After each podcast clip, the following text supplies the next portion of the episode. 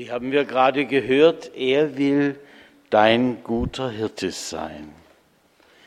Hören wir den Predigtext dieses Sonntags. Er heißt ja Misericordias Domini auf Deutsch, das Erbarmen des Herrn. Wir nennen ihn auch den Sonntag des guten Hirten. Warum hören wir gleich aus dem Johannesevangelium Kapitel 10 die Verse 11 bis 16. Christus spricht, ich bin der gute Hirte. Der gute Hirte lässt sein Leben für die Schafe.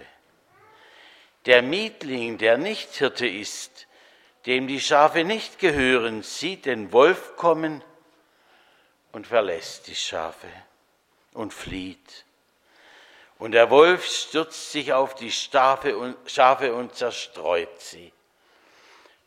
Denn er ist ein Mietling und kümmert sich nicht um die Schafe.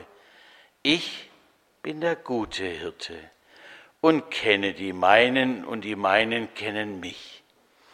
Wie mich mein Vater kennt und ich kenne den Vater. Und ich lasse mein Leben für die Schafe. Und ich habe noch andere Schafe, die sind nicht aus diesem Stall. Auch sie muss ich herführen. Und sie werden meine Stimme hören.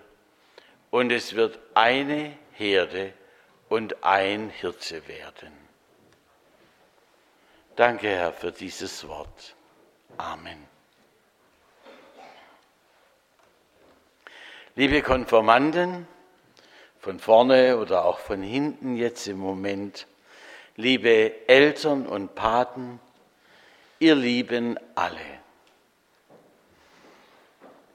Ich kann es nicht behaupten, dass mich der heutige Tag unberührt lassen würde. Im Jahr eurer Konfirmandenzeit habe ich euch als junge Menschen kennengelernt, mit denen man so richtig was reißen kann. Ich muss nur an unseren Überraschungsgottesdienst denken, an die Schriftlesungen vom Altar bis zur Empore hinauf in verschiedenster Form, an die Technik im Gottesdienst oder auch an eure Taufkerzen, die weit und weit herunterbrennen, oft zwei Gottesdienste am Sonntag lang und auf eure Bitte auch heute, seitdem wir uns als Ziel gesetzt haben, dass der Besitzer der Kerze, die am weitesten runtergebrannt ist, am Schluss einen Preis bekommt. Hoffentlich geht der Wind nicht irgendwo einseitig an eine Kerze hin, sodass sie womöglich mehr Sauerstoff heute bekommt. Ob wir uns wohl weiterhin begegnen dürfen in Gottesdiensten, ob die Geschichte eures Lebens im Glauben weitergeht. Neulich kam ein früherer Konfirmand auf mich zu nach dem Gottesdienst. Er saß etwa hier in der dritten Reihe und man schaut ja nicht immer auf den Pfarrer. Manchmal soll es sogar vorkommen, dass die Gedanken irgendwo spazieren laufen. Haben Sie es auch schon erlebt? Also jedenfalls, er schaute hier auf diese Fensterbilder da vorne. Und da fragte er mich, ist das da unten, der mit dem Kreuz, ist das Jesus? Ich sagte natürlich. Und dann kam die Frage, aber Sie haben uns doch gesagt, dass man Gott nicht abbilden darf. Er ist doch der ganz andere. Ich habe mich gefreut. Wissen Sie warum? Dass immer noch die Gedanken an den Konfirmandenunterricht zurückgehen. Diese Fragen haben wir uns ja miteinander gestellt. Aber ich sagte zu ihm, Jesus, den dürfen wir darstellen. Weil, könnt ihr die Antwort mir sagen? Was ist Jesus? Er ist wahrer. Frage ich mal die anderen. Richtig, er ist, hättet ihr auch gewusst, aber heute sind wir alle ein bisschen aufgeregter. Er ist wahrer Gott und wahrer Mensch zugleich. Und heute, an diesem Sonntag, führt sein Jünger Johannes in seinem Evangelium das Bild dieses Menschen Jesus Christus uns vor Augen, indem er sagt, der gute Hirte, das ist Jesus. Ich bin der gute Hirte. Der gute Hirte lässt sein Leben für die Schafe. Wie sehr hat Jesus damit Wort gehalten? Er hat wirklich sein Leben hergegeben für uns. Und dabei hätte er sicher manche Möglichkeit gehabt, einfach davon zu laufen, als es heiß und ernst wurde. Er hätte seinem Sterben ausweichen können, aber wie ein Hirte, der sich vor seine Herde stellt, wenn das wilde Tier kommt und sie zerreißen will, haben wir ja heute auch wieder in Deutschland die Wölfe, die immer mehr werden und die Tiere zerreißen. Jesus, der gute Hirte, stellt sich vor seine Herde und er kämpft um sie und er beschützt sie. Er gibt lieber sein Leben her für dich, Moritz, für dich, Patrick, für dich, Amelie, für dich, Lena und für dich, Tina, für Ronja, für Nele, für uns alle. Und er zeigt es uns, dich, gerade dich, habe ich in mein Herz geschlossen. Für dich gebe ich alles her, denn ich will nicht, dass dir etwas zustößt, was nicht mehr wegzuradieren ist. Wie hatte Jesus schon damals ein Herz für Menschen?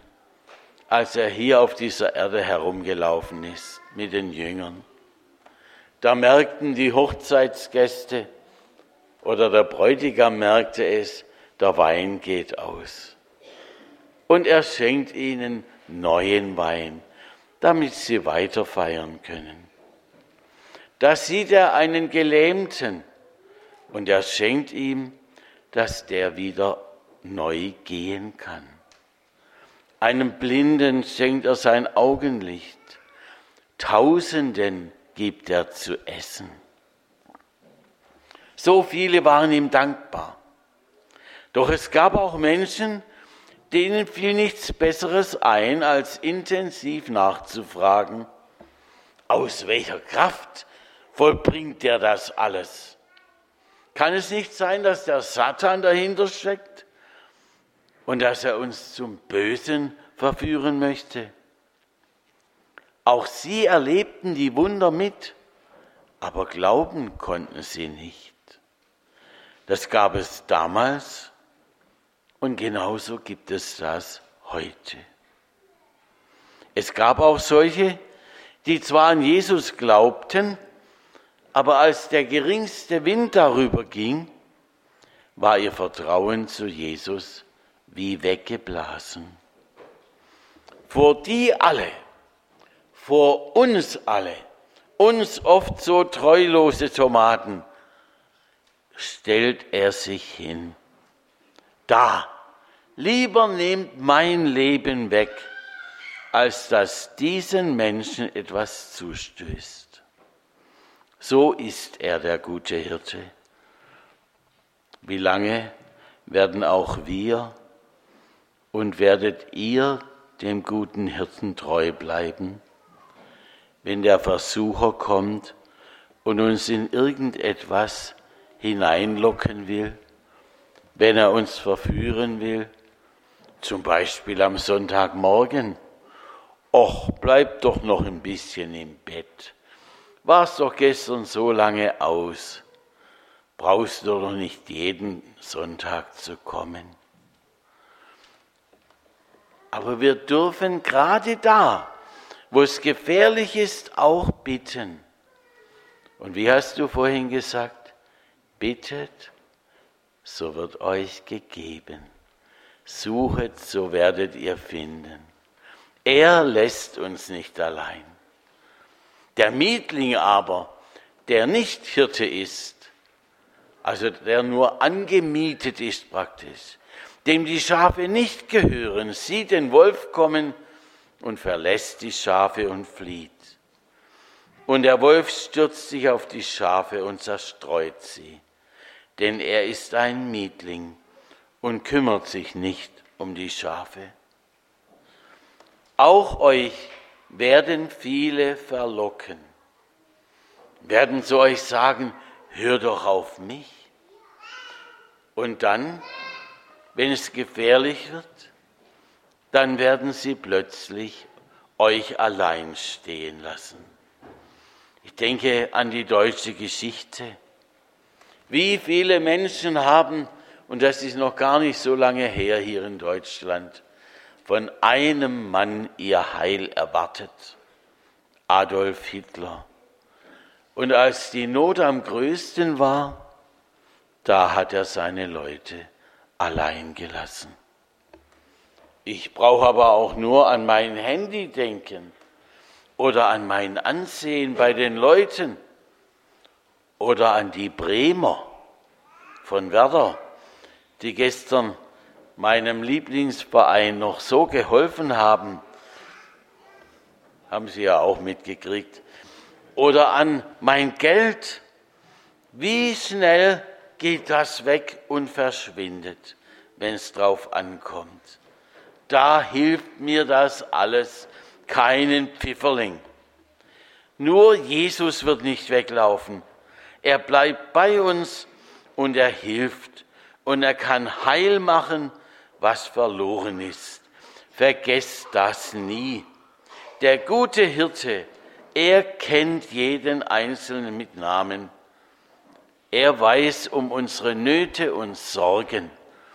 Und noch eines, er, er sucht nicht nur nach denen, die jetzt hier in der Kirche sind, sondern auch nach anderen, die sich vielleicht irgendwo verlaufen haben und die bis jetzt immer noch nicht gefunden haben. Er sagt, ich habe noch andere Schafe, die sind nicht aus diesem Stall. Auch sie muss ich herführen, und sie werden meine Stimme hören, und es wird eine Herde und ein Hirte werden. Aus unserer Gemeinde waren jetzt vor kurzem einige junge Leute bei Adonia.